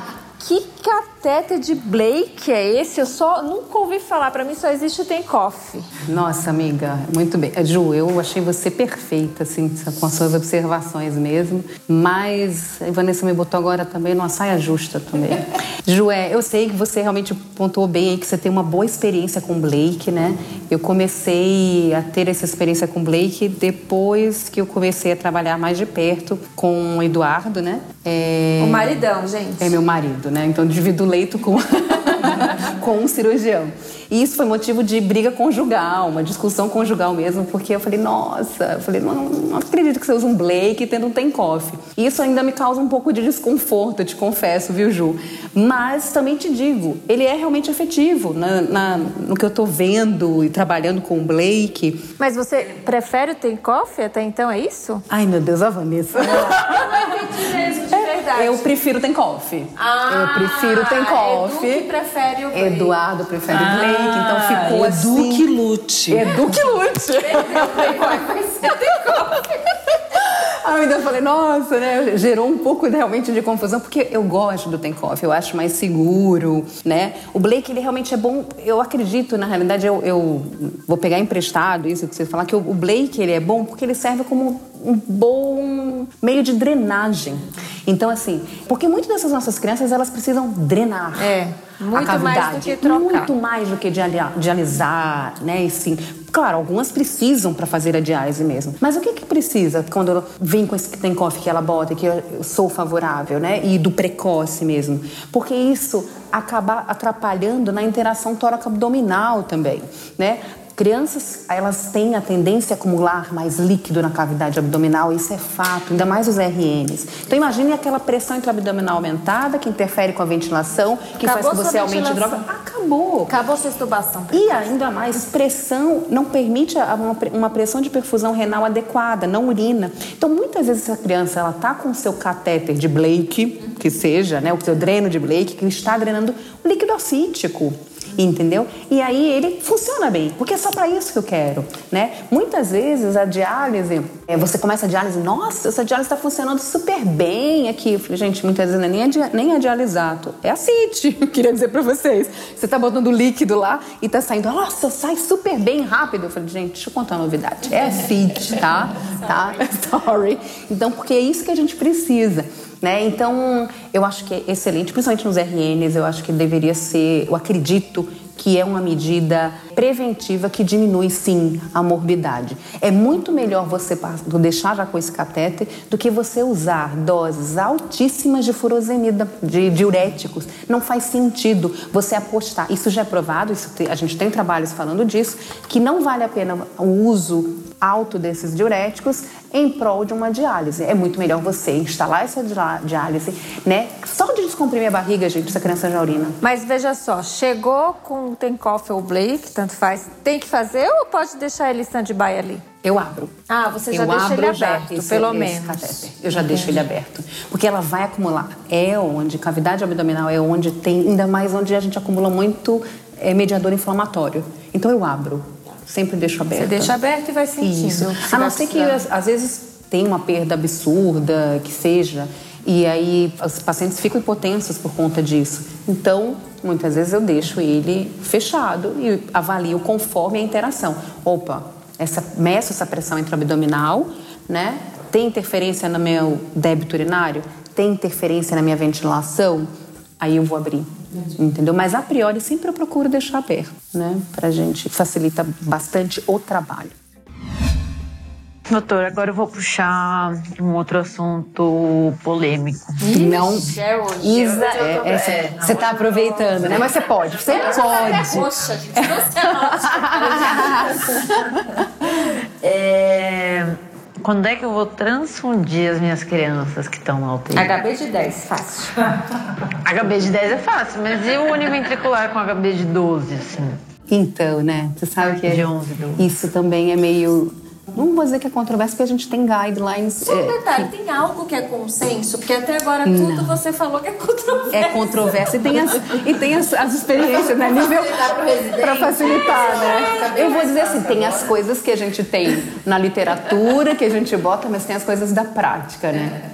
Mas, assim, é, é porque esse tem um, é bem legal esse guideline que tem, esse, essa diretriz, se chama um protocolo táxi. Ele bota lá todos os níveis de evidência quando é que eles é transfusão para qualquer tipo de criança, tá? Mas eles consideraram muito bem os cardiopatas. E ele sempre bota assim, ah, no final, né? Considera também a experiência do, do, do serviço e tal. Mas o que, que a gente tem, eu tenho para mim e eu passo realmente para os residentes? A gente cada vez mais nós temos sobrevivido as crianças. Uhum. Né? Isso a gente tem falado tanto aqui, né? As técnicas cirúrgicas, a estrutura de UTI, tudo tem melhorado as nossas taxas, né? A diminuição de taxa de mortalidade cirúrgica. O nosso foco hoje tem que ser em qualidade de vida e diminuição de morbidade. Eu acho que para mim são um dos pontos maiores da atualidade a gente poder devolver para a sociedade uma criança bem. Né? Eu acho que esse é um foco que a gente tem que trabalhar. Então, assim, transfusão desmedida aumenta isso. É depósito de ferro, você mais suscetível a antígenos, né? Então, tem que ser ponderado. Dizer um número mágico para você para eu te dar, deixar tranquila, não vou te dar, tá?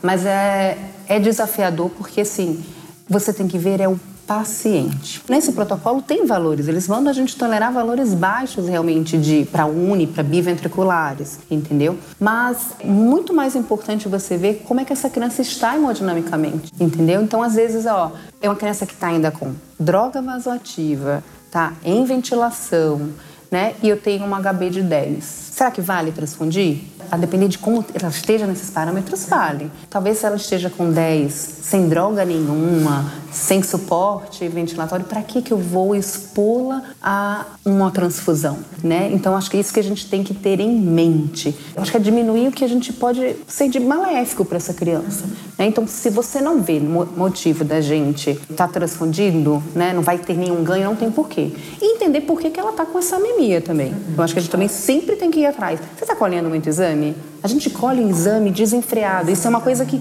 é, uma, é meio cultural, vem tipo assim, rotinão. Vamos fazer a rotina. Gente, a gente tem que individualizar as coisas, né? Para que, que eu vou ficar colhendo sistematicamente exames que se não vão mudar a tua conduta? Porque eu vejo também muitas vezes, e eu chamo a atenção do, do grupo, você colheu esse exame por quê?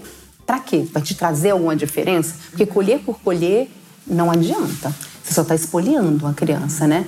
Então, você tem que ter um, um objetivo para a coleta de exame. Né? Então, a transfusão em si, eu acho que a gente deve evitar, deixar para os casos em que sejam realmente e, e tem um impacto que tem alguma repercussão hemodinâmica, entendeu? Para você poder atuar. Isso de, ah, então tá bom.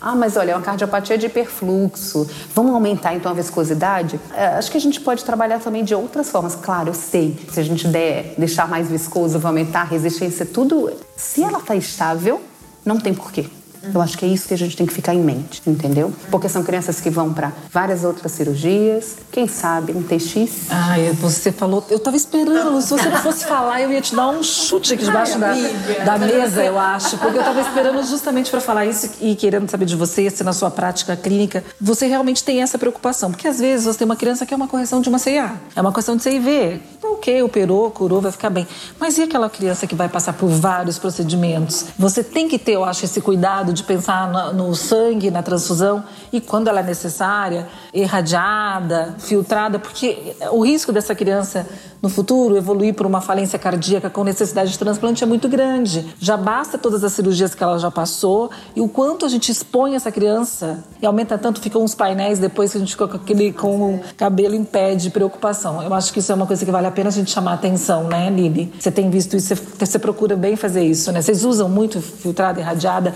nesses casos assim, por exemplo, que você acha que pode ser? Principalmente naquelas crianças, nos RNs, a gente procura sempre irradiar com algumas alguns pacientes que têm síndromes como de George, né? Então a gente procura sempre pedi-las irradiadas. E, por exemplo, na ECMO, porque se na ECMO a gente tem como é uma terapia para recuperação do coração, né? Ela pode não recuperar e se servir apenas como um ponte para um transplante. Então é uma preocupação que a gente deve ter é de manter as transfusões que são frequentes, né? Na, na terapia de ECMO a gente acaba usando bastante, é desfazê-las irradiadas. Perfeito. Eu acho que a gente podia emendar, então, Isa, o que, que você acha da gente tá lá no plantão e a Lili não tá lá com a gente. e de repente aquele monitor começou a aparecer Nem uns... a Lili, nem o Dr. Rogério, não tem ninguém lá. Oh, meu Deus. Deu vontade de sair correndo. E aí? Da arritmia. É, das arritmias, né, doutora? Arritmias, a JET, que todo mundo fala da JET, do raio da JET. Tem tratamento, tem prevenção. Hum, a prevenção, Como é bem, a prevenção vou te dizer. é, Primeiro, a galera que não escutou, por favor, volta lá atrás e vai também no nosso podcast de arritmia. O Rogério deu uma aula de JET, que por favor, quem não, Exatamente. quem não escutou, volta lá. Mas eu vou dar uma pincelada e vou roubar uma frase que eu uso dele para todos e que é verdade. A arritmia é o grito do coração. Então, muitas vezes, opa, tem alguma coisa alterada. É o grito do coração. Vamos atrás. Será que é só distúrbio eletrolítico mesmo? Será que tem uma lesão residual? É uma disfunção miocárdica? Então, muitas vezes não adianta você tratar a JET. Ela está em JET porque o coração está ferrado. Então, muitas vezes a, a indicação é da gente botar até em ECMO. Porque o coração tá ruim, ele tá em jet, tá em- fazendo TV. Então, assim, primeiro é entender por que, que ele tem. A gente descartou distúrbio eletrolítico e tudo, mas a gente entender que ele é o sinal que tem alguma coisa que não tá indo muito bem, tá? Há uma prevenção da JET mesmo, é, como como poderia dizer, prevenção da JET. Primeiro, acho que do tratamento da JET. O Rogério falou e eu repito, e eu acho que a gente tem que cobrar a gente como cardiopediatras, você como residente, se aquela, aquela que incomode também faz aquelas perguntas quando chegar lá no POI. Veio com quantos fios? Né? Veio com fio atrial Veio- também? Isso! Nossa, re- faz o reforço positivo, porque não adianta, a gente precisa, isso faz parte da diretriz. São quatro, tem, tem precisa de fio bicameral, fio no átrio, fio no ventrículo, tá? Então a gente já começa assim, o profilático é de você já ter isso, tá? Para você poder tratar. E tendo JET, ela é comum realmente, na, é a arritmia mais comum no pós-operatório. E o que a gente tem que tentar fazer é realmente deixar ele sem distúrbio eletrolítico, né? Evitar hipertermia, drogas simpático-miméticas. Então, como é que você quer? Eu quero. é, ah, vou entrar com a meldarona? Eu falei, mas eu vou entrar com a meldarona se eu tô com adrenalina de 0,3? Né? Então, primeiro, tenta sair dessas drogas que são mais né, taquicardiantes para a gente poder fazer a cadeia. Então, trata hipertermia, deixa essa criança bem sedada, corrige o distúrbio eletrolítico e, se for o caso, usa a meldarona. Faz a meldarona, né, de forma cautelosa, sem medo, né, evita o bolos, que é isso que a gente sempre fala. Tem que ser feito um ataque, né, entre aspas. É um ataque. O ataque não é para você fazer em bolos, tipo, rápido. Ah, mas você pode fazer um ataque, às vezes, de uma, duas horas. Muitas vezes, o que, que eu faço quando uma, tô, passei por todas as fases? Corrigir distúrbio eletrolítico, sedei bem a criança, eh, diminuir droga vasoativa, precisei entrar na minha medarona, beleza. Então vou fazer um ataque, às vezes, de 3 miligramas por quilo, 5 miligramas por quilo. E essa minha, esse meu ataque, eu começo, olha, calculei para uma velocidade de uma hora. E aí eu não saio do lado do meu paciente. Isso é outra coisa, não é para sair do lado do meu paciente. Comecei a infusão, ah, olha, a frequência foi caindo. Opa, aumenta aí, deixa aí para duas horas. Entendeu? Porque você vai vendo que tem controle. Não é você fazer o ataque e vai embora, entendeu?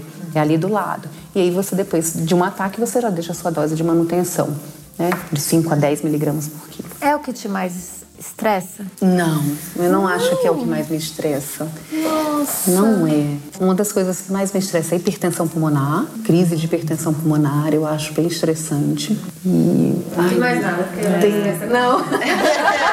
é, eu fico bem estressada é. com hipertensão pulmonar. Que agora, é isso que eu ia falar, doutora, que agora até é. eu, fiquei, eu fiquei mais estressada ainda, porque a crise de hipertensão pulmonar é uma coisa que, assim, quando aparece, né, é, quando aparece na UTI, aí, será que tá fazendo crise de HP? Tá fazendo crise de HP? É, pra gente dá vontade de sair correndo. Tem substrato pra isso, a gente tem que pensar. É uma cardiopatia que tem substrato? Beleza. Eu tento, assim, a gente tem que manter a calma, né? Eu tento manter a calma. Não dá pra sair correndo, então. Não, não dá pra sair correndo. Não dá. Né? Mas, assim, é tentar sedar bem esse paciente, sim, fazer o bicarbonato que você tinha perguntado, a gente faz o bicarbonato, né? Ceda bem esse paciente, tem o NO, então, concebendo que eu trabalho no hospital que tem óxido nítrico, uhum. né? E deixa esse paciente sedado, curarizado e diminui as pressões intratorácicas. Diminui PEP desse paciente, veja como é que está essa ventilação, tá bom? Para a gente poder ficar melhor, né, é, hemodinamicamente falando. Eu tenho a impressão que o mais difícil é você reconhecer que aquela instabilidade é uma crise de HP. Muito antes, porque assim, uma vez que você, que isso está claro na sua cabeça, acho que a terapia é, é, é até meio fácil, digamos assim, Sim. não que seja fácil tirar mas determinar, se fazer o diagnóstico da crise é difícil. É porque muitas vezes ele vai apresentar, olha, começou a insaturar, né? Ficou mais hipotenso. E às vezes é muito sutil. E às vezes acontece, quando eu sei que tem um paciente que tem HPA, é um Down com defeito séptico que está operando com um ano de idade. É. Ah, beleza, é fácil, ele já né? tem HPA. Já sei. Então, aí eu já vou me precaver. Eu, opa, você vai fazer a físio? Vou sedar dois minutos antes, então eu não vou sedar na hora, eu tenho que sedar antes, né? Uhum. Eu cedo essa criança antes, vamos, vamos trabalhar, né? Faz, uso bloqueador neuromuscular, trabalho e tudo, e fica tudo bem. O problema é isso, de identificar quando não é aquela coisa rasgada, né? É. Você sabe que pode você ter. Tende a aumentar a droga, já. É. A primeira coisa. É o paciente que você não está esperando que faça HP, de repente ele cai a saturação, você pensa ah, alguma coisa mecânica, às vezes a ventilação, é. o tubo que deslocou, qualquer outra coisa. Só o lactato aumentou, por é. exemplo. E às vezes você não reconhece a HP, né, neste momento. Fantástico, Lili. Aí chama o eco, né? Tem, amiga, tem que chamar, é, tem que chamar o eco, mas assim, não desnecessariamente, assim, né? Também há um abuso, né? É. Eu até ia ver se. Mas, Van, é, a gente chama o eco, mas qual é a sua opinião como ecocardiografista, tá? Do eco funcional? Eu digo para o intensivista, para o cardiointensivista, para o intensivista pediátrico. Você acha que ele ajuda ou atrapalha? O eco é interessante porque depois que se entra na parte do eco, você fica muito anatômico, né? O ecocardiografista gosta de avaliar anatomia e não gosta de avaliar a função, a, parte funcional, né? Então isso é um, uma falha, eu diria assim, até do aprendizado do eco. Mas ele é incrível na UTI. Eu acho assim que ajuda muito e o ecofuncional realizado pelo intensivista é o que tem que acontecer. É o que é o objetivo, é o, o objetivo do, do aprendizado. Porque se você tá com um eco ali, você vai avaliando dinamicamente tá, o tempo todo. Eu só acho que precisa ter um, um pouco de filtro na quantidade de medidas, de informações que o eco pode te dar e às vezes a pessoa fica perdida nisso, em valores, né? Não que eles não sejam necessários, mas quando você está na sua curva de aprendizado, não necessariamente você vai conseguir fazer a medida de uma forma correta. E se você se prende nisso, a sua terapia vai ser em cima desses valores que não necessariamente você está sabendo fazer. Então aí atrapalha. Nesse ponto atrapalha. Eu percebo muito isso com quem está começando a fazer Quando você já tem uma experiência e aí você vai, você sabe exatamente o que, que você quer do exame, fica muito mais fácil e ajuda muito. Vou dar exemplos, por exemplo. A gente está lá no pós-operatório, você quer saber como está a função miocárdica. Isso é óbvio, né? Para você lidar lá, começar a conduzir o seu pós-operatório. E às vezes é difícil pegar a janela. paciente de POI está com curativo. Você também tem que ter, enquanto ecocardiografista, tem que ter um, um, um senso de dizer, será, será, que vale a pena expor, tirar todos aqueles curativos no POI só para te dar uma medida de Simpson? Será que é isso? É, eu não acho. Eu acho que você tem que. Agora sim, o paciente está péssimo. Eu não sei como avaliar, não consigo observar uma estenose importante de pulmonares. Vamos supor que seja essa. Ah, vale a pena você tirar os curativos. Então você tem que saber até onde você pode ir, até o que você consegue avaliar. Se você faz isso sempre, você vai ter o seu olhar na função miocárdica, isso já te ajuda muito, muito mais do que dizer, ah, o Simpson deu tanto, aí o outro vai lá, dá um outro valor, ah, melhorou, piorou, era 40, agora é 50, nossa, melhorou, aí eu vou diminuir minha droga. Oi? Não, não é isso, porque a janela não está boa, é uma medida dependente de, de volume, depende, você tem que saber juntar. Outra coisa, VTI. o VTI agora é amiguinho, né? Do... Às vezes eu tô fazendo eco na UTI, um bebê lá prematuro, nada a ver, assim, tá tudo bem. Qual VTI? Oi? Não, você tá de brincadeira. Como assim qual VTI? Pra que você quer saber qual é o VTI? O que, que te dá de informação? Então, assim, é ruim o VTI? Não. É muito mais fácil fazer um VTI do que um Simpson. É muito mais fácil. Porém, ele interfere em ângulo.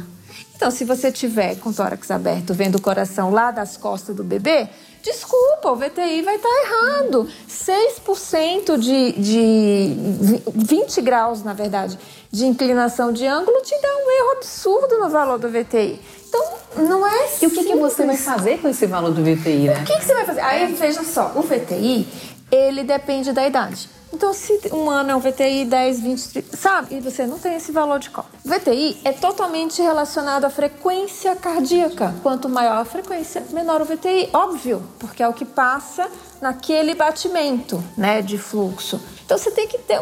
Uma vez eu fui fazer um eco de ECMO e deu o VTI de 3. A criança estava chutando bola, chutando. Era para tirar a ECMO. Não tirou porque era 3. A frequência era de 190.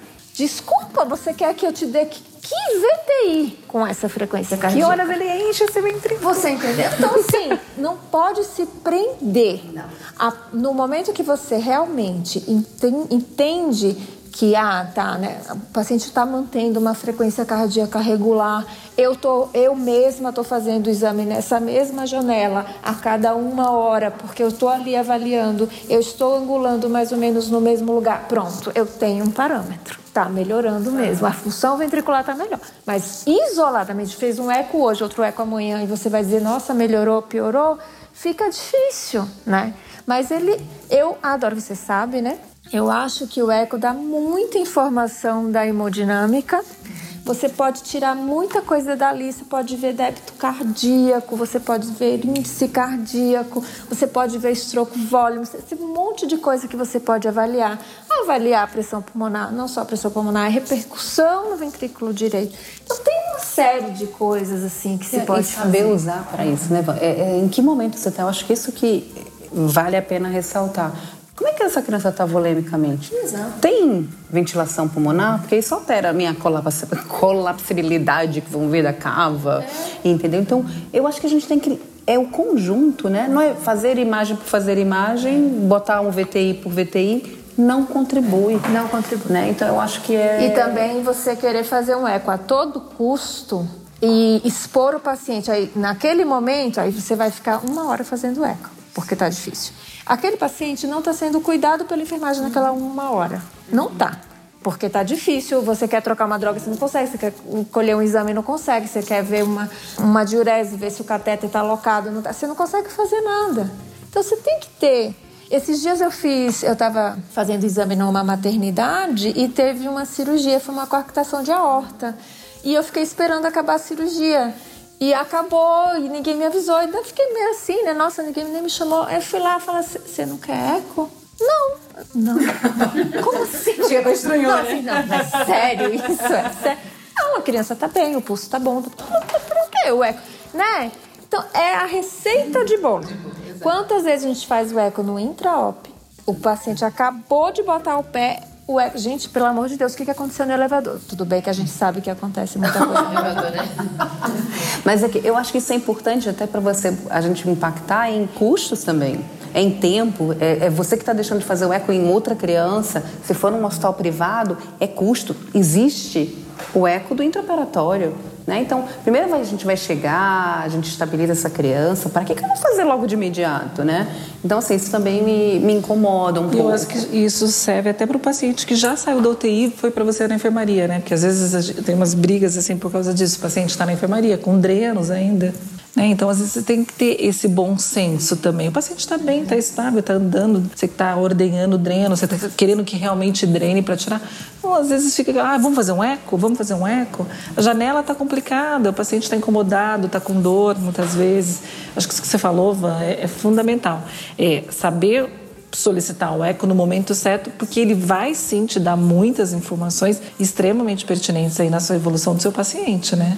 E, e saber interpretar, que é uma coisa também. Eu acho que não só quem faz eco tem que saber interpretar o eco. Claro, quem isso. Tá lendo, é, a gente vê muito, eu vejo muito isso até de UTIs não cardiológicas, da pessoa fazer o eco. A gente, né, o, o intensivista ele tem que saber interpretar tantos exames, né, que a gente pede e ele não. E, e não na hora de ver no exame, tem que saber interpretar aquele exame. E o eco não deixa de ser um exame também que o próprio intensivista, o, o não só o especialista, o ecocardiografista, tem que saber interpretar o que ele está vendo. O intensivista também tem que entender o que ele está lendo e não só ler a conclusão lá no final. Ah, que, é o, ah, que, é o, que é o mais comum. Que é o mais comum. E por isso que o eco tem, o laudo tem que ser feito para quem vai ler. O meu eco, dependendo de onde é, é cada lugar é de um jeito diferente.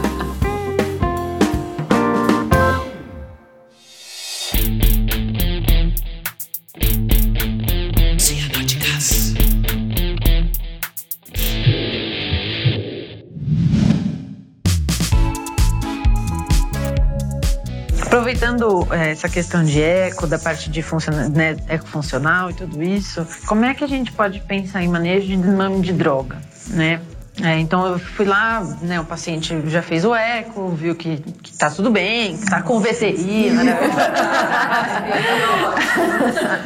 e que tá tudo bem, um paciente que conseguiu já é, estubar, estubou no POI, mas ainda está com, tá com milvinone, por exemplo, uhum. esse tipo de droga. Como é que você vai pensar no desmame desse paciente? Você vai reduzir a droga? Você vai já começar a entrar com outras coisas enterais? Isso é importante a gente pontuar. Acho que a gente tem que tratar esse paciente. Ele foi para uma cirurgia cardíaca, vamos ver, uma, uma CIV, botou um retalho ali, esse ventrículo vai ter que se adaptar a, essa, a esse volume que ele não estava acostumado e tudo, né? Digamos. Ah, ele ficou no pós-operatório, fez a sua SEC, CIRS, estava com a droga lá de suporte, porque ele para poder passar esse pós-operatório de forma mais tranquila. E aí eu vou lá e desligo do nada? Não, acho que a gente já começa esse desmame de droga, a gente tem que fazer concomitante à introdução de medicamentos de outros medicamentos enterais. Você não vai esperar desmamar tudo para introduzir medicamento.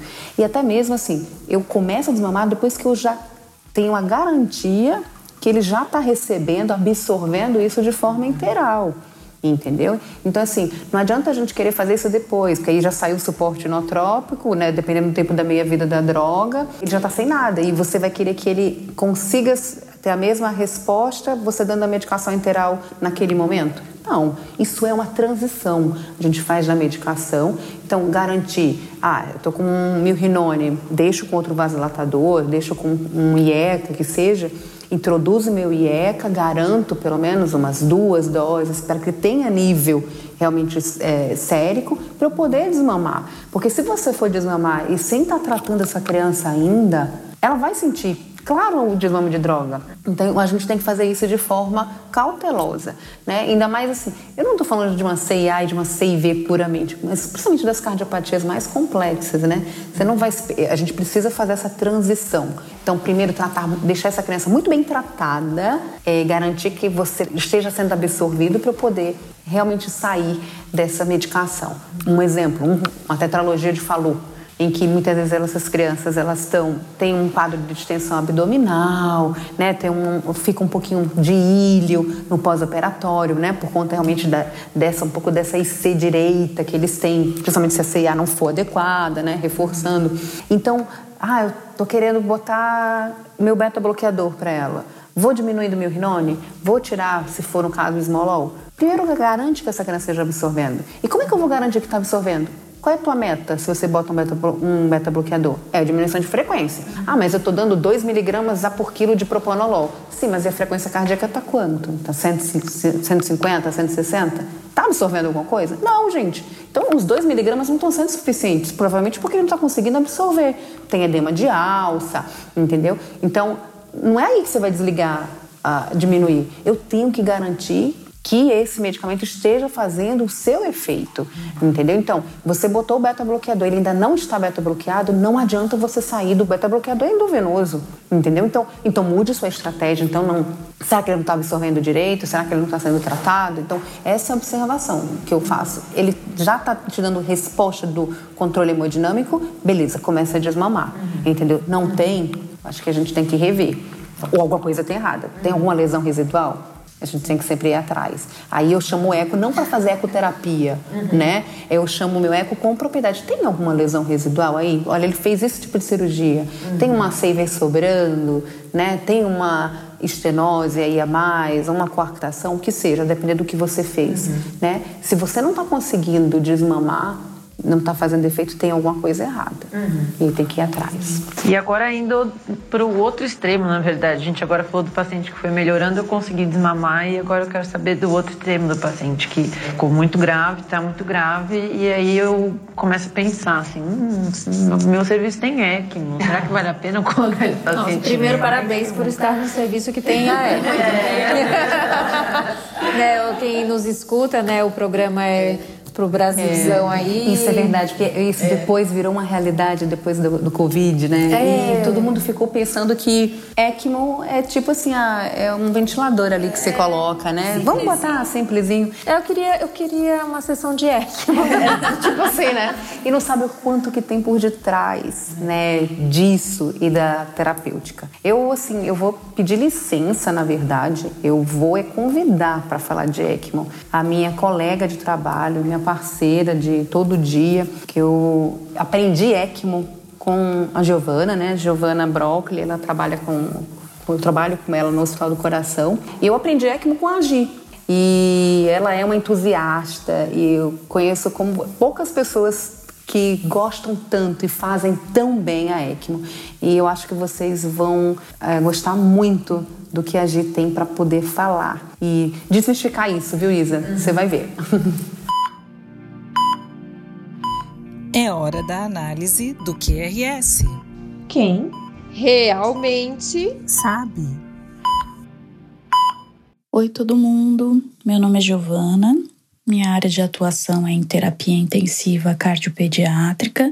Queria agradecer as meninas, a Lília, a Márcia e a Vanessa, pelo convite para falar de um assunto que eu gosto bastante, que é a indicação da ECMO no pós-operatório da cirurgia cardíaca.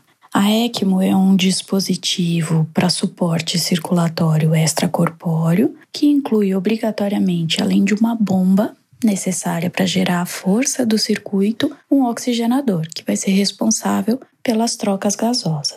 Então, a bomba vai ser o equivalente ao coração do nosso circuito e o oxigenador vai ser o equivalente ao nosso pulmão no circuito. Nem todo dispositivo de suporte circulatório extracorpóreo inclui a presença do oxigenador. Os ventrículos artificiais, por exemplo, vão ter somente a função da bomba, então eles não incluem o oxigenador no circuito. Mas se a ideia é dar suporte para o coração, qual a finalidade de incluir um pulmão no meu circuito de assistência? Se a gente pensar no funcionamento do nosso coração, ele tem essencialmente duas funções. Uma delas é ser pulmonar e a outra delas é ser sistêmica. A função ser pulmonar acontece do lado direito do coração, recebendo o sangue sem oxigênio e encaminhando o sangue para ser oxigenado no pulmão. A função ser sistêmica inclui receber esse sangue já oxigenado proveniente da circulação pulmonar e encaminhar para toda a circulação sistêmica o sangue então já oxigenado.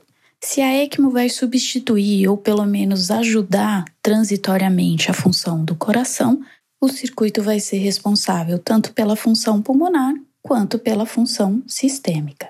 Então a ECMO funciona como um bypass cardiopulmonar muito semelhante com o que acontece durante a circulação extracorpórea. O sangue vai ser retirado do circuito venoso e devolvido no circuito arterial. Então, o tipo de ECMO utilizada para suporte cardíaco é conhecido como ECMO VA ou ECMO veno-arterial. De que maneira isso é feito? O sangue vai ser retirado do coração através de uma cânula que pode estar localizada ou nas cavas ou no átrio direito direcionado para uma bomba, que pode ser ou uma bomba centrífuga ou uma bomba rolete. O sangue então é encaminhado para um oxigenador de membrana, onde a oxigenação e a retirada de CO2 são realizados, e o sangue já oxigenado vai ser devolvido na circulação sistêmica através de uma outra cânula, geralmente localizada na raiz da horta, com a finalidade de perfusão sistêmica. E quais seriam os cenários em que a ECMO pode ser necessária no pós-operatório? O primeiro cenário, então, seria no centro cirúrgico, com o paciente que já na retirada da circulação extracorpórea começa a manifestar sinais de instabilidade. Nesses pacientes, a ECMO vai ser instalada no próprio centro cirúrgico e o paciente vai ser encaminhado para UTI já em suporte. O outro cenário seria aquele paciente que já está na UTI e em algum momento na evolução do pós-operatório ele começa a apresentar sinais clínicos e laboratoriais de comprometimento sistêmico. Os principais sinais laboratoriais para serem considerados seriam então alteração da saturação venosa central, que seria o mais precoce exame alterado, além de acidose metabólica persistente e o aumento nos níveis do lactato. Do ponto de vista clínico, o paciente pode apresentar alterações tanto de perfusão quanto de pulso, além de labilidade dos níveis de pressão. É sempre importante considerar que a ECMO não é um dispositivo para tratamento. A ECMO é um dispositivo para suporte. Pode ser um suporte porque o paciente precisa só de um pouco mais de tempo para recuperação e pode ser, por exemplo, uma ponte para você estabilizar um paciente muito grave que ainda precisa de diagnóstico ou de uma intervenção hemodinâmica ou até de um outro procedimento cirúrgico. Então, a ECMO vai ser um suporte de quadros potencialmente reversíveis. Em que situação um quadro irreversível pode ter a ECMO como indicação? Por exemplo, nos pacientes com ponte para dispositivo de longa permanência, que são os ventrículos artificiais, ou como ponte para transplante cardíaco ou cardiopulmonar. Sobre as indicações. Então, a principal indicação para ECMO no pós-operatório são nos quadros de disfunção ventricular é a principal causa de indicação de ECMO no período pós-operatório e ela geralmente se manifesta numa síndrome de baixo débito cardíaco, que é geralmente transitória e multifatorial. A síndrome de baixo débito pode acontecer em até 25% dos pacientes em pós-operatório e desses, de 1 até 5% dos pacientes podem precisar de ECMO. Existem vários fatores envolvidos nesse processo e a gente sempre tem que considerar alguns deles. O diagnóstico de base é importante para saber se o paciente já tem algum grau de disfunção prévia, a faixa etária, lembrar que os recém-nascidos apresentam disfunção sistólica e diastólica pela própria imaturidade do músculo cardíaco além de outros fatores como fisiologia uni ou biventricular e a presença de doenças associadas que possam ter um impacto na recuperação do paciente no período pós-operatório. A circulação extracorpórea é outro fator importante para ser levado em consideração, que inclui a liberação de mediadores inflamatórios, o tempo de pinçamento da horta e a presença de hipotermia ou de parada circulatória total. Ainda é importante lembrar as lesões de isquemia e reperfusão e nos casos de lesão direta do músculo cardíaco naqueles pacientes que precisam de ventriculotomia. Todos esses fatores têm ação transitória no coração e é nesses casos em que a ECMO oferece o tempo necessário para a recuperação. Outro fator muito relevante é a suspeita de uma lesão residual, que deve ser considerada em todo paciente em ECMO e que o diagnóstico tem que ser o mais precoce possível para possibilitar a recuperação. Nem sempre esse diagnóstico é um diagnóstico fácil. Em menos de 20% dos casos é possível fazer o diagnóstico pelo ecocardiograma, e é sempre importante ponderar a necessidade de um cateterismo diagnóstico ou de uma angiotomografia. Outra coisa importante é que no momento da realização desses exames, um profissional que entenda a fisiologia tanto do paciente quanto do circuito tem que estar presente para ajustar tanto os fluxos de assistência, ventilação, clampeamento transitório do circuito e suporte durante esse período. Outra indicação menos frequente para ECMO no pós-operatório são os quadros de hipertensão pulmonar reversíveis. Esses quadros podem acontecer em duas situações: nas doenças obstrutivas do lado esquerdo do coração, como a drenagem anômala total de veias pulmonares com comportamento obstrutivo, em que a hipertensão pulmonar é do tipo de congestão fenocapilar pulmonar. E a outra situação seriam em situações de hiperfluxo pulmonar, onde a hipertensão pulmonar ocorre por excesso de fluxo e sobrecarga de pressão, como por exemplo no pós-operatório de truncos arterioso. Importante ainda considerar nos neonatos a possibilidade de persistência do padrão fetal e ainda considerar a presença de síndrome genética, como é o caso da síndrome de Down, que tem a relação com hipertensão pulmonar. Outra indicação para ECMO seriam nos quadros de arritmia com instabilidade hemodinâmica grave. Esses pacientes podem se manifestar com síndrome de baixo débito cardíaco e até com quadro de choque cardiogênico. A arritmia pode ser a causa da descompensação, mas também pode ser uma consequência, como num paciente que apresenta arritmia ventricular secundária à disfunção ventricular.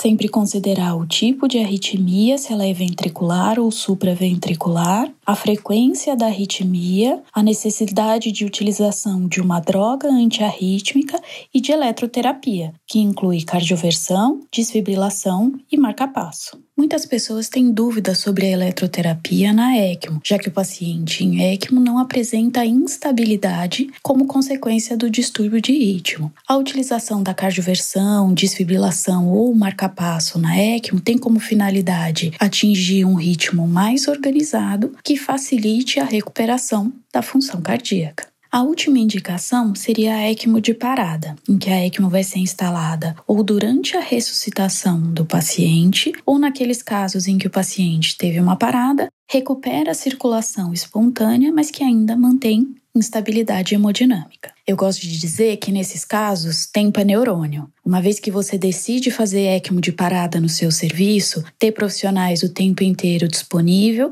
e circuitos pré-montados são essenciais para determinar o prognóstico desse paciente. Eu costumo dizer que colocar um paciente em ECMO é fácil. Cuidar do paciente em ECMO é médio. Tirar o paciente de ECMO é difícil. Mas mandar para casa um paciente que precisou de ECMO é o nosso grande desafio. Os dados disponíveis nos relatórios da ELSO dizem que 70% dos pacientes que precisam de ECMO conseguem sair de ECMO, mas que somente 50% desses pacientes conseguem alta para casa.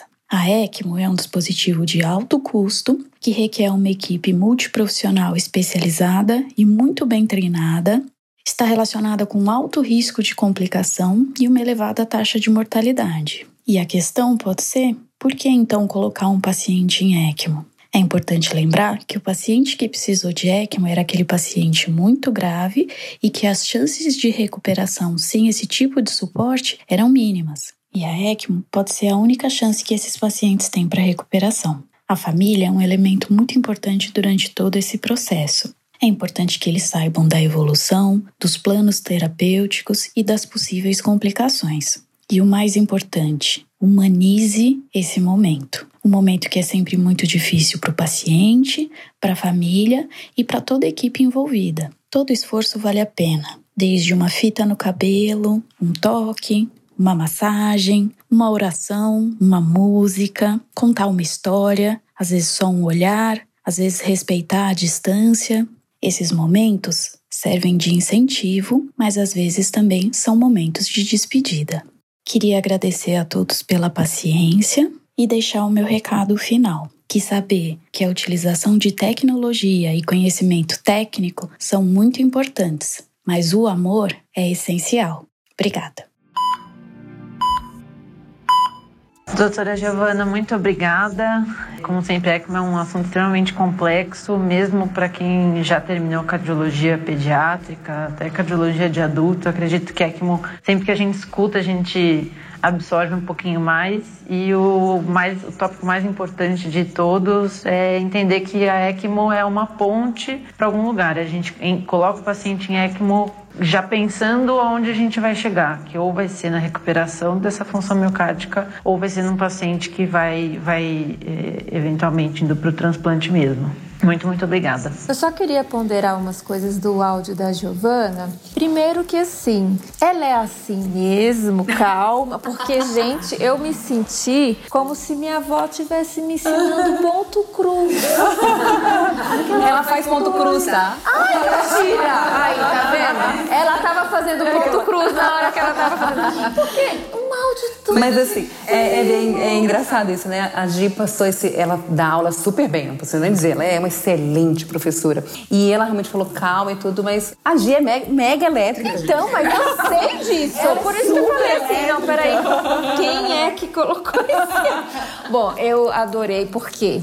Realmente é o foco do podcast, a gente às vezes pegar desde lá de baixo, né? Não é pra gente ler o livro assim, definições, mas tem assuntos que eu acho que vale a pena, que foi exatamente o que ela falou. Começar a explicar com a cânula venosa, tipo veno arterial, veno venosa. Até mesmo porque tem serve. gente que nesse Brasilzão que não tem contato. Eu acho que isso que é o legal. Né? Tipos, né? Como que você faz? É claro que assim, o paciente que tá em ECMO, ninguém tá na calma que ela tá aqui. É. Isso é uma realidade. E outra, viu? É tão importante, assim, é tão temeroso que eu lembro como hoje. Eu saí dos plantões do Dante quando entrou a ECMO criança. Falei, é o momento de eu sair. Verdade, me lembro disso. Ah, eu adoro trabalhar no plantão quando tem ECMO, assim. Eu até brinco. É a criança mais tranquila, na realidade. ela tá ali estável, sabe? Então, eu gosto bastante, né? Eu sinto segura. E ela falou isso, né? É muito fácil indicar ECMO, eu já não acho, mas ela tá dizendo tudo bem é mais ou menos conduzir, apavorante tirar e mais difícil ainda devolver para a sociedade uma criança pós-ECMO e o que acontece em 50% dos casos nos grandes serviços, né? E eu gostei, nossa, achei bem interessante, gostei bastante. E também o final dela, do áudio, eu achei muito tocante dessa parte de humanizar, né? E o paciente em ECMO é aquele mais grave, aquele que mais dá insegurança, porque realmente você não sabe para onde ele vai, né? Tem grandes chances dele não ir para um bom caminho e esse cuidado com a família, até na hora que ela fala de apenas permitir um silêncio, você vê, nem precisa ficar às vezes tão em cima da família, né? Achei muito legal, né, Lili? Muito bom, é de uma sensibilidade, né? E acho que a gente tem que, isso a Gi faz mesmo, né? É o lacinho que ela vai e coloca na, na menininha e tudo. Mas é estender esse conceito além também da ECMO, né? Acho que a gente tem esse papel, Isso. né? Da tá se falando tanto em empatia, né? Mas é que a gente se pôr, né? É, já deve ser difícil ficar no lugar daquele pai, daquela mãe, né? Então eu acho que a gente tem lembrar que ali é, realmente é o amor de alguém e que a gente tem que ter todo o cuidado de como chegar né? E o que falar? Às vezes é só a forma de falar que a gente precisa, né? Não é falar, não é enganar, esconder nem nada, mas é a forma como a gente fala que acho que é nossa responsabilidade, uhum. né? E hoje eu sinto falta do abraço nessa hora. É. Porque a gente sempre que tem uma notícia difícil, nós brasileiros, a gente acaba dando um abraço naquela mãe. E hoje a gente não pode dar. E isso ainda não tem nada que substitua isso no meu ponto de vista assim sim está difícil. É, a gente tem passado por uns momentos bem difíceis e não poder compartilhar um abraço. É, é, é triste. Eu vou falar que eu mesmo como residente, desculpa quem está ouvindo, mas às vezes eu quebrei algumas regras. e algumas mães acabaram ganhando uns abraços aí e eu junto, porque a gente vai se envolvendo junto, né? Eu acho no caso, necessário, não tem como. assim, é claro que a gente tem que ter o cuidado, mas Às vezes, às vezes o coração fala muito mais alto do que a. Hoje a gente estava até, inclusive, comentando sobre isso, o quanto as pessoas, de um modo geral, estão abaladas, psicologicamente abaladas. E a pandemia, ela tem mexido muito com os nossos ânimos, com as nossas vidas, de um modo geral, né? Se não é com alguém que a gente conhece, se não é com alguém da nossa família, é com um paciente, enfim. Então acho que a gente tem que ter mesmo essa questão da empatia e do discernimento, né? De saber lidar com essas situações que nunca foram fáceis, não vão ser fáceis, mas acho que esse é o nosso papel enquanto médico, enquanto cardiologista e principalmente enquanto pediatra, porque ali a gente está sempre diante de uma mãe, né? E, e falar de filho é muito mais difícil, né? Mas excelente, gente. Vocês gostaram? Adorei. Lili. convidada de Ai, eu adorei o meu post. Eu, eu tava um pouco inibida no começo. Elas estão tentando convencer a fazer isso há, um século. Mas é que é, é difícil. É, é- tudo bem, é um assunto que eu me sinto super confortável, né? E eu- ainda mais com elas aqui junto e com você. E Eu isso- queria só te falar uma coisa, Lili. Se você não fosse minha amiga e se eu não tivesse seu WhatsApp, eu ia querer muito o seu WhatsApp. Inclusive, eu já estou aqui com a caneta pronta para anotar. Porque é muito bom, né? De você ter uma pessoa que, que saiba falar de um assunto que é pesado, que é complicado, mas com essa destreza que você falou, com esse seu jeitinho sempre cativante, Caroso. Eu achei que foi ótimo. E Nossa, que Lili, agradecendo. ela é calma de verdade. No- isso eu posso dizer. na- o bicho pegando ela lá, não sei se ela é, é artista, pode ser, né? Que disfarça É, eu muito sempre bem. brinco, mas eu falo que eu estou taquicárdica. Eu falei, olha, eu mantenho a classe, faço tudo, mas eu estou taquicárdica. Na verdade, eu que trabalho com ela agora, né, tão direto, às vezes eu olho pra ela e falo assim, tá rindo de nervoso, mas tá rindo. Não, manter a tá classe. tentando manter a classe, de nervoso. E a nossa cianótica por um dia? Eu falar, eu adorei, adorei de verdade. Gostou mesmo? Muito Te ajudou? Assim, desmistificou alguma coisa? Ah, eu, sou suspeita pra falar, porque assim, né, eu me espelho em vocês, né, pra ser uma profissional. Mas é, você, vocês são as minhas chefes lá no Dante, e doutora Lili, só de bater esse papo, eu, eu já entrei na, na cardio gostando muito de intensivo, gostando muito de UTI. Então, eu me espelho em vocês, né? E essas pessoas que vêm e fazem parte do podcast, a gente se espelha nessas pessoas que são gigantes dentro do nosso mundinho. Então, compartilhar mesa aqui, esse podcast com vocês é um prazer, assim, imenso, imenso. E você foi ótima, viu? Nós gostamos aí da sua posição. Olha, muito obrigada. viu, pela Obrigada, sua Isa, presença. foi ótimo. Foi ótimo, a gente ficou Foi muito ótimo. feliz. É meu, Uhum. meu objetivo era ela ir pro Eco, mas eu acho que não é. Eu acho que ela vai virar minha residente, Eu tô achando. Gente, então, olha, muito obrigada pela companhia de vocês. Por Voltamos. nosso... Voltamos, estamos de volta. Desculpem aí esse tempo que a gente ficou afastada, mas quem não teve problemas esse ano que leva o chapão. E tem muita coisa boa pra vir aí pela frente, então aguardem, acompanhem a gente no nosso podcast, que vem coisa boa por aí.